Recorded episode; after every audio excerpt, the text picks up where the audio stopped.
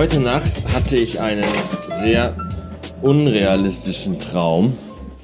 Ich träumte, dass ich wieder in der Schule war und äh, ich saß da ganz vorne in der ersten Reihe und meine Freundin saß in der letzten Reihe ganz hinten, nämlich an einem Tisch zusammen mit meinem Erzfeind. Was ist eigentlich ein Erzfeind? Warum war, hat er mir mal Metall weggenommen oder arbeitet er in einer Mine? Was ist ein Erzfeind? Das ist ein sehr seltsames Wort, ich verstehe es nicht. So genau wie blutrünstig. Kann man doch auf irgendwas anderes rünstig sein, außer auf Blut? Apfelsaft rünstig oder Bier rünstig? Keine Ahnung. Jedenfalls saß sie da am letzten Tisch mit meinem Erzfeind und dann kam der aber nach vorne und sagte mir hier, wenn du willst, äh, setze ich mich nach ganz vorne, dann kannst du neben deiner Freundin sitzen. Und dann durfte ich neben meiner Freundin sitzen. Das war jetzt alles auch noch nicht so weit hergeholt und unrealistisch. Unrealistisch wurde es erst in dem Augenblick, als ich an mir herunterschaute und bemerkte, dass ich blaue Jeans trug. Und das ist ja wohl mal sowas von weit hergeholt. Also ich kann mich tatsächlich nicht daran erinnern, wann in meinem Leben ich zum letzten Mal eine blaue Jeanshose anhatte. Wann ich überhaupt das letzte Mal in meinem Leben Jeanshose anhatte. Das dürfte gut und gerne boah, 20 Jahre her sein. Bestimmt.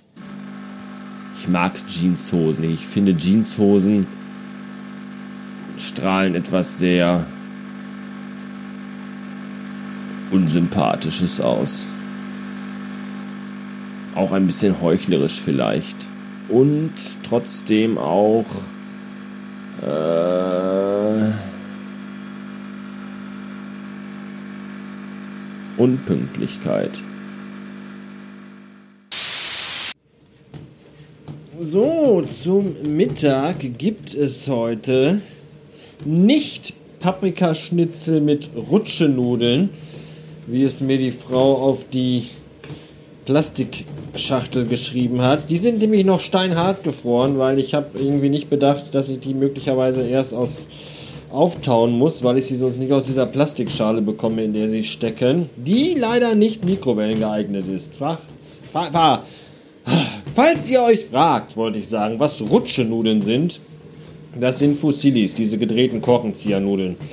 Die hat der Sohn irgendwann so tituliert. Jedenfalls gibt es heute stattdessen Rührei mit gebackenen Bohnen in Tomatensoße. Das Rührei ist auch hier gleich schon fertig.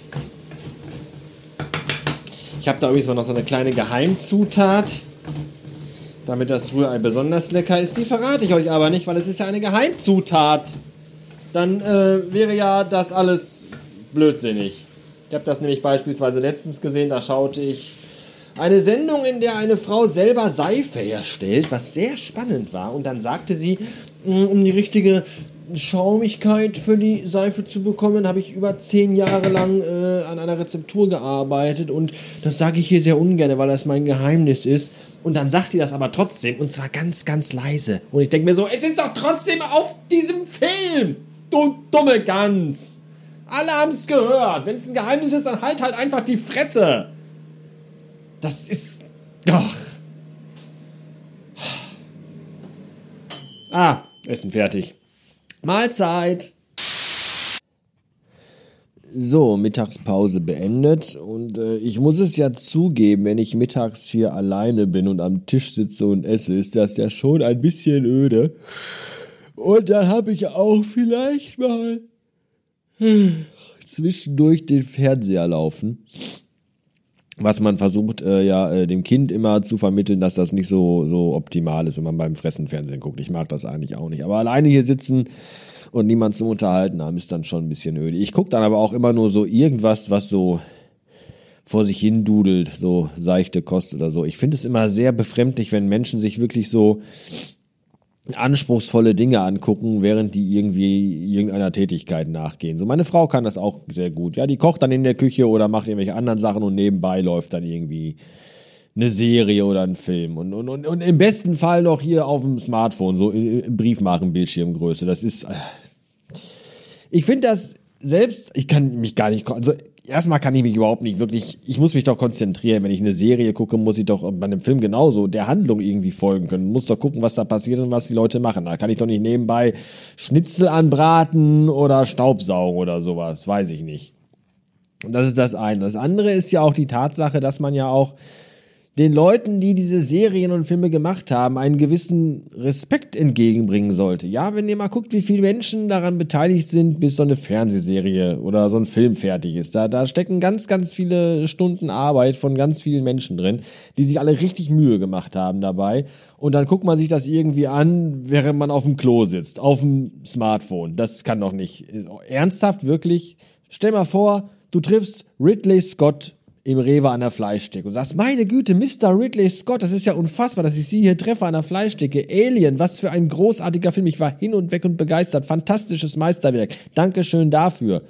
Und dann sagt Ridley Scott, ja, sehr gerne, gern geschehen. Das ist hier, viel Arbeit in den Film gesteckt und das war immer äh, mein Wunsch, so einen großartigen Film zu machen und ich finde ihn heute auch noch toll und so. Und äh, Sie mögen den Film auch und dann sagt man, ja, ich mag den Film sehr. Ich habe ihn erst heute Morgen, äh, habe ich mir die erste Hälfte davon auf dem Klo beim Kacken auf dem Smartphone angeguckt. Das ist doch, das kann man doch nicht machen, das geht doch nicht.